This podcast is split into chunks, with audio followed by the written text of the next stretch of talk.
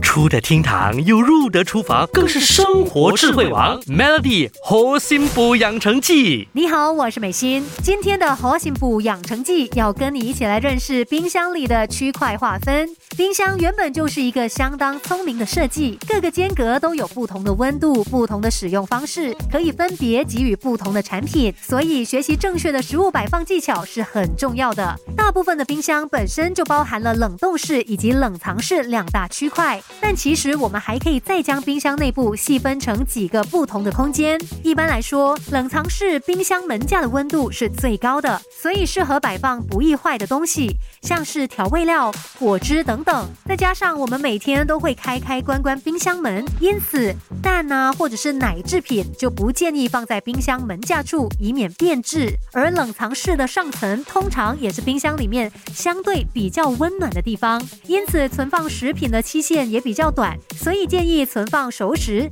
可以是多煮的食物啊，切好的水果，或是短期内会使用完毕的饮品。而且这个部分通常也是最显眼、最好拿的位置，把食物放在这里比较不容易被忘记。那冷藏室下层的温度呢，就会冷一些，在比较外侧靠门处就可以放各种的蔬菜，还有温带水果，但一定要记得用保鲜袋装好。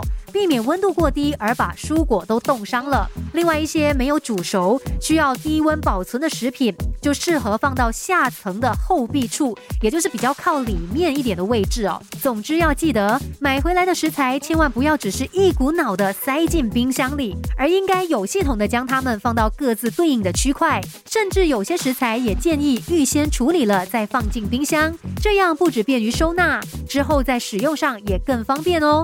明天的核心部养成记再告诉你如何才能正确的使用家里的冰箱。